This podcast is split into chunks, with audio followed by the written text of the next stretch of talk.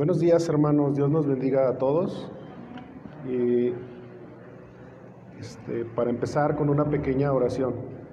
Te damos gracias Señor por la vida que nos das, Padre Santo.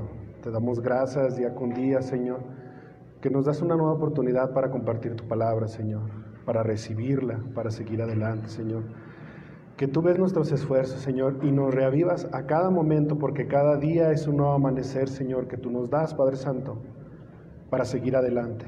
Refresca nuestra vida y aviva nuestro fuego, Señor, que tú derramas sobre nosotros. En el nombre de Cristo Jesús te damos las gracias. Amén. Si son tan amables, hermanos, de acompañarme, por favor, a Segunda de Corintios.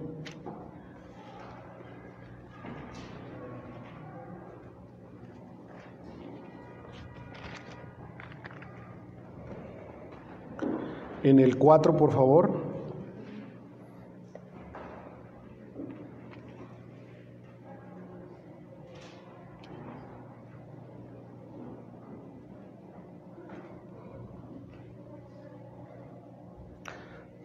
Dice en el 16, segunda de Corintios 4:16 dice, "Por tanto, no desmayamos antes, aunque este nuestro hombre exterior se va desgastando, el interior no obstante se renueva de día en día." Y de ahí nos vamos al 18, dice, "No mirando nosotros las cosas que se ven, sino las que no se ven." Pues las cosas que se ven son temporales, pero las cosas que no se ven son eternas. De ahí nos brincamos hasta el 5, el 7, hermanos, por favor. Dice, porque por fe andamos, no por vista. Y en el 8, pero confiamos y más quisiéramos estar ausentes del cuerpo y presentes en el Señor. De allí me acompañan, por favor, a Primera de Samuel.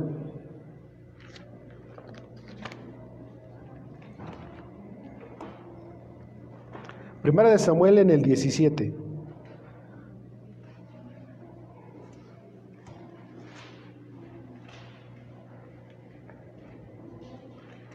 Y dice en el encabezado, David mata a Goliat. Primera de Samuel 17. Dice en el verso 4, salió entonces del campamento de los filisteos un paladín, el cual se llamaba Goliat de Gad, y tenía una altura de seis codos y un palmo. Aproximadamente seis codos y un palmo son como casi tres metros.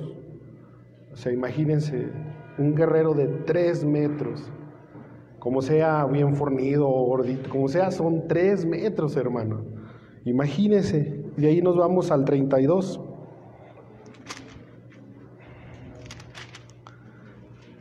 Dice, y dijo David a Saúl, no desmayes el corazón de ninguno a causa de él, tu siervo irá y peleará contra este filisteo. De ahí nos vamos al 37, dice, añadió David, Jehová, que me ha librado de las garras del león y de las garras del oso.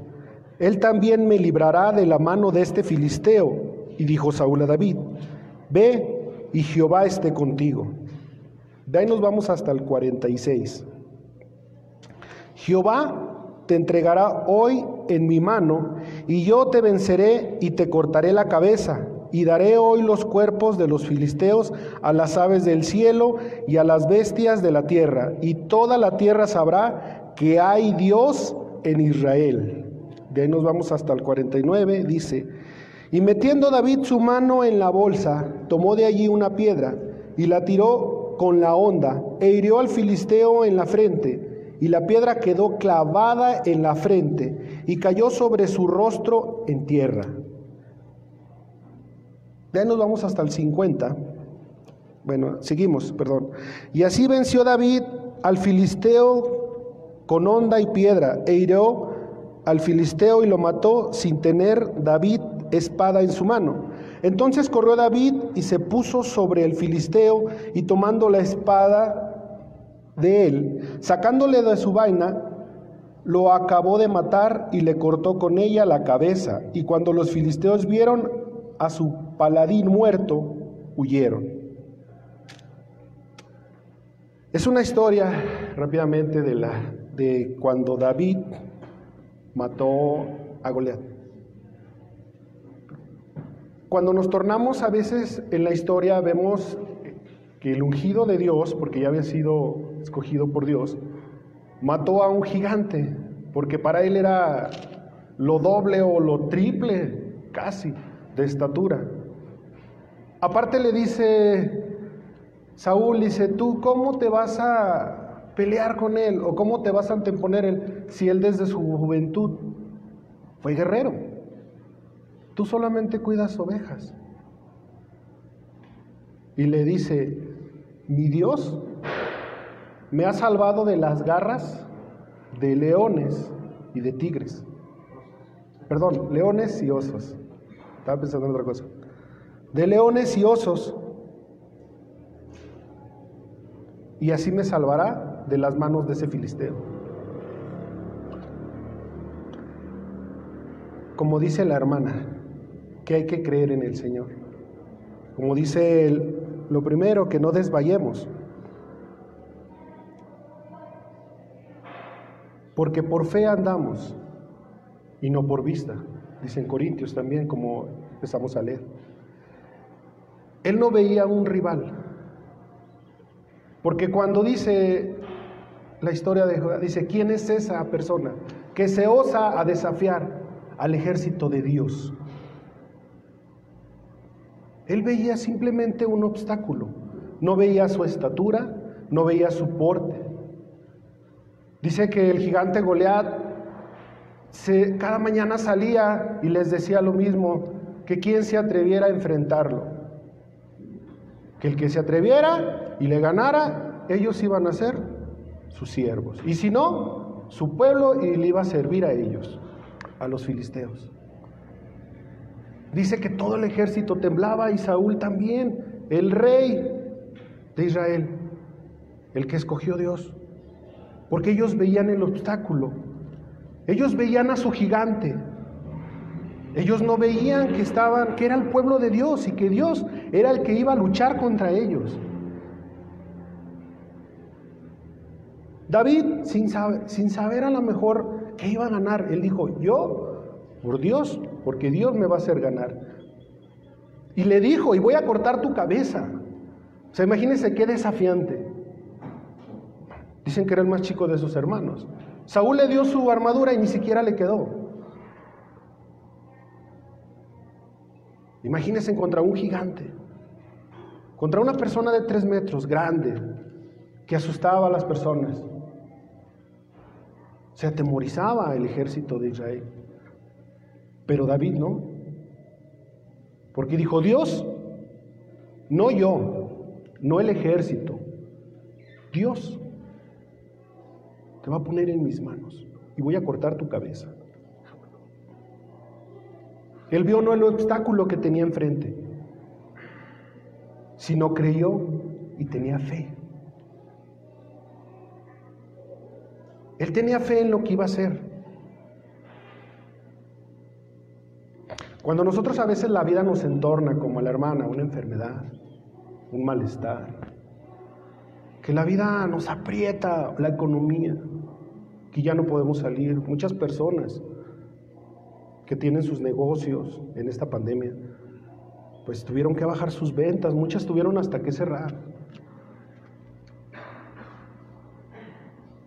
En todas partes hubo un desajuste social, económico. Dicen bromeando que hasta los esposos empezaron a divorciar porque no estaban acostumbrados a estar juntos.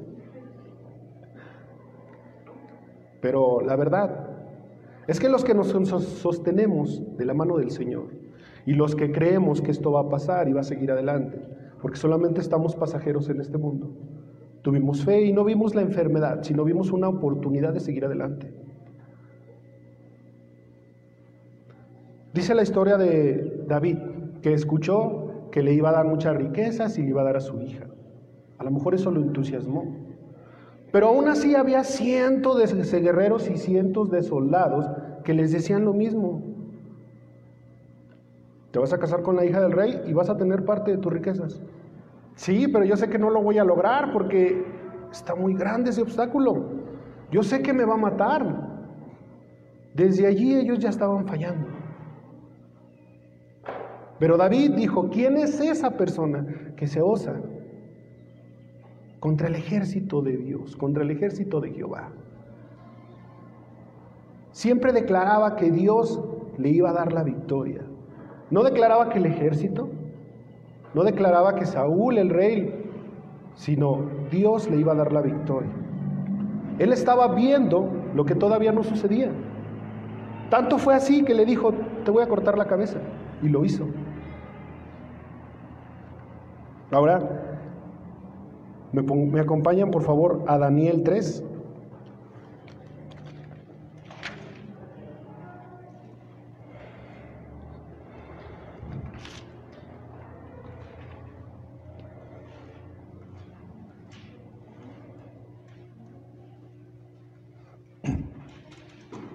Dice de encabezado, rescatados del horno de fuego.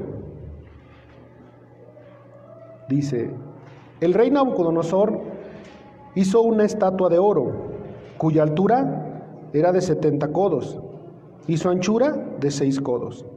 La levantó en el campo de Dura, en la provincia de Babilonia. Ya nos vamos al 4, dice. Y el pregonero anunció en alta voz, mandase a vosotros, oh pueblo, naciones y lenguas, que al oír el son de la bocina, de la flauta, del tamboril, del arpa, de salterio, de la zampolla y de todo instrumento de música, os postréis y adoréis la estatua de oro que el rey Nabucodonosor ha levantado.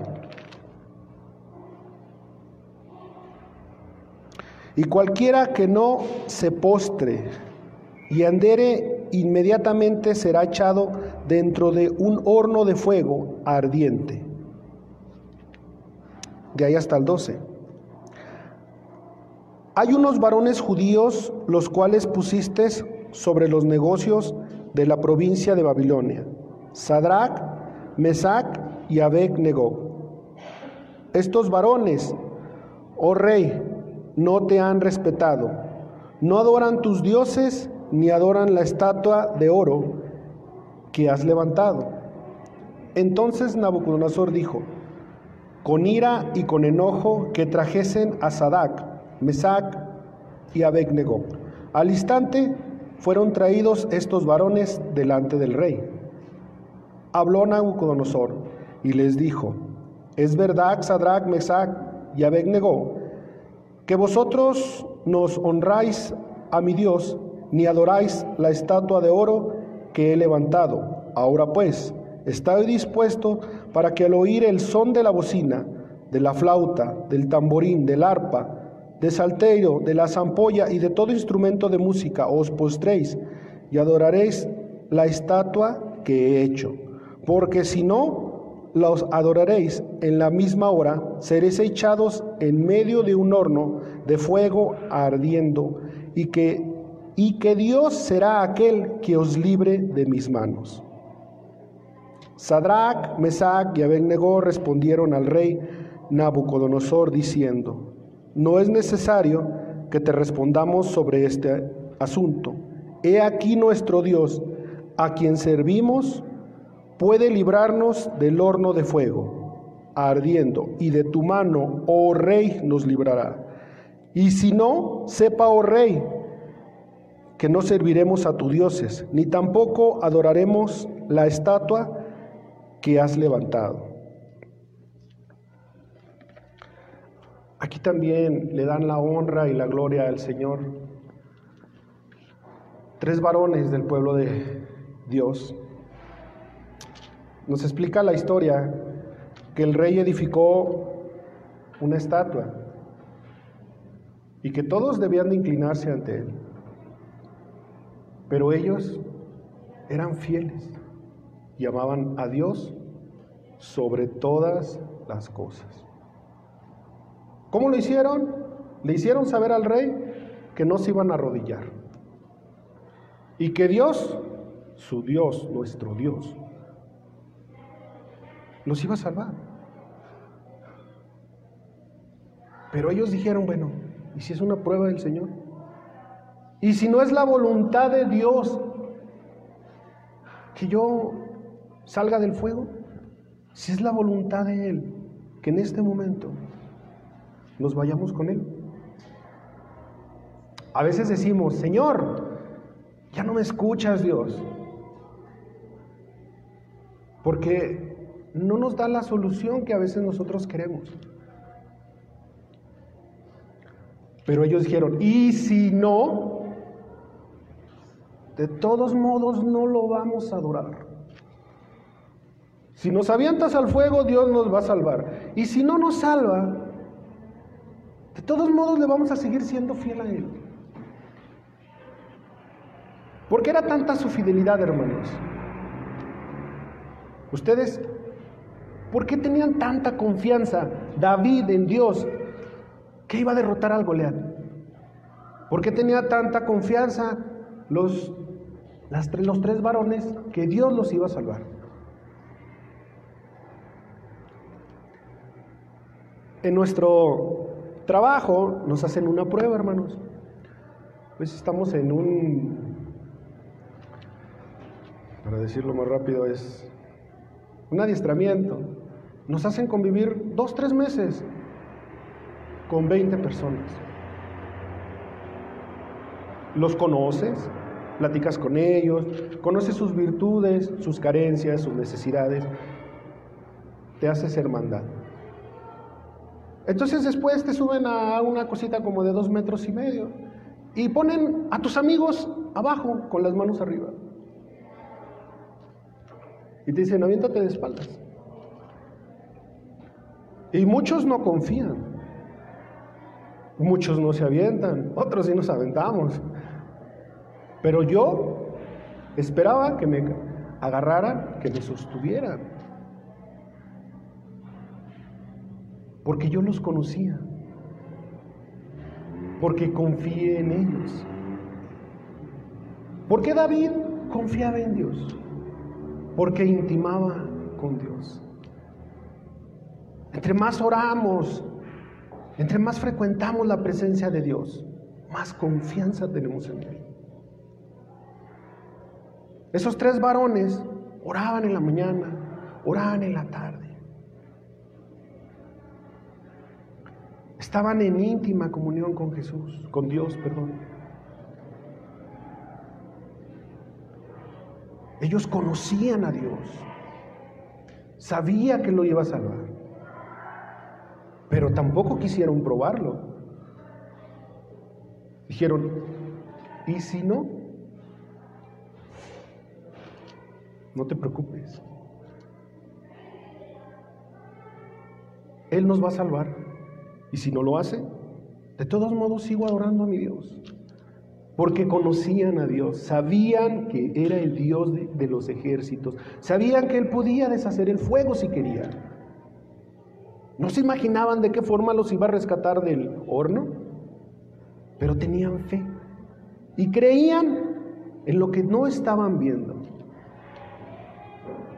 Dice la palabra del Señor que fueron aventados al horno y que el horno fue calentado más todavía de lo que estaba. Tanto fue el ardor que los soldados que lo aventaron, antes de aventarlos, ya estaban quemándose. Se supone que si los hubieran aventado ya al caer, ellos ya estarían muertos, sus ropas quemadas. Y dice el rey Nabucodonosor que los vio y no vio solamente a tres, sino a cuatro y que ellos paseaban en el horno. Vean nomás, hermanos. Ellos paseaban en el horno. O sea, no solamente estaban parados ahí, sino paseaban en el horno. Dice la palabra de Dios que David, cuando el gigante Goliat avanzó, David corrió al frente. No esperó que lo atacaran. No se quedó inmóvil. Él dijo, yo vengo con Dios.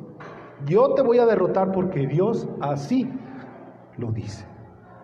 No porque yo pueda. No porque he peleado con leones o con osos. Porque Jehová, el Dios de los ejércitos, me respalda. Fueron aventados al fuego y ellos paseaban en el fuego. Ellos no fueron quemados, sus ropas ni siquiera fueron tocadas por el fuego. Así de grandioso es el Señor. Debemos de creerlo. De nosotros depende qué tanta fe. De nosotros depende de qué tanta intimidad tengamos con Él. ¿Quieres conocer a Dios? Habla con Él. Conócelo. Yo conozco a un Dios de amor, un Dios de paz, un Dios de misericordia. A veces nos pintan al, al Señor como uno que está arriba así sentado mirándonos, ¿qué tanto mal hacemos? Si eso hubiera sido, ¿para qué mandaría a su Hijo? ¿Para qué nos daría una oportunidad más todavía de la que nos ha dado? Porque Él sabía que nosotros éramos, íbamos a seguir pecando. Le dijo, está bien, tanto amo a mi creación que voy a dar a mi único hijo para el perdón de todos, de sus pecados, sus maldiciones. Todas están pagadas. ¿Qué tanto creemos en Él? Debemos de conocerlo. Debemos de intimar con Él. Debemos de querer intimar con Él. Así como David les digo, o sea, David no se quedó parado. Dice la palabra de Dios que el filisteo se fue al frente, imponente, grande, su escudo, su lanza. El ejército estaba temblando de miedo. Y David salió de las filas corriendo, agarró su piedra, su onda. Dijo, en el nombre de Dios, así va a ser.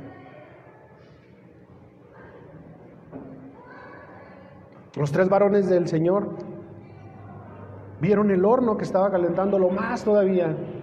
Desde el momento que los cargaron, cuando los iban a aventar, vieron cómo se murieron los soldados. No pidieron perdón. Tampoco probaron al Señor. Y dijeron, si no, de todos modos no vamos a adorar a, a tus dioses. Vamos a seguir siendo fiel a Jesús.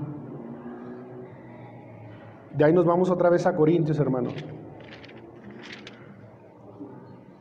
Dice en el 4, en el mismo, en el 16. Por tanto, no desmayamos antes, aunque este, nuestro hombre exterior, se ve desgastado. El interior, no obstante, se renueva día con día. ¿Cómo nos renovamos, hermanos? con la palabra del Señor, con las buenas nuevas, con el saber que somos coherederos del reino del Señor. Que cuando, después de que nuestro cuerpo deje esta tierra, nuestro espíritu va a estar con Él. Y dice en el 18, no mirando nosotros las cosas que se ven, sino las cosas que no se ven pues las cosas que se ven son temporales, pero las cosas que no se ven son eternas. Si David hubiera puesto la mirada en el gigante poderoso, ¿ustedes creen que se hubiera atrevido a decirle a Saúl, yo me doy un tiro con ese? No, ¿no ves que mide casi tres metros? Que desde su Adolescencia es guerrero. Ve la punta de su lanza, ve su escudo. A lo mejor el escudo estaba más grande que David. Si hubieran sido más aplicando el sentido común, dicen las personas, nosotros no somos comunes, somos más que vencedores en Jesús. ¿Cómo lo vas a dejar pelear a este niño si yo, que soy un buen guerrero, no me quiero enfrentar contra Goliat? uno de sus comandantes del ejército, ¿cómo vas a dejar a un niño pelear, a un adolescente pelear?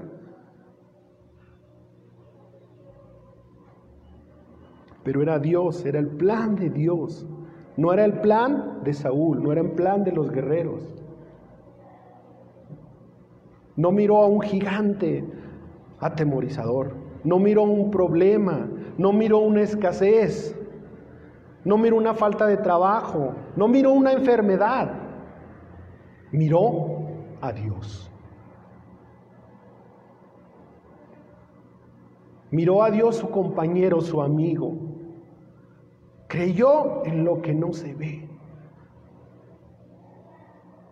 A lo mejor en ese momento ninguno creía.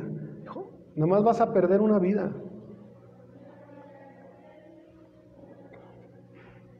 Y él creyó. A diferencia de los tres varones,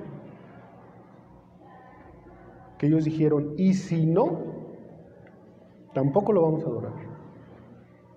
No probaron a Dios, pero ellos conocían a Dios. Ellos tenían fe de que iban a ser librados del fuego del horno. Como les repito, dice en el 5, en el 7 porque por fe andamos, no por vista.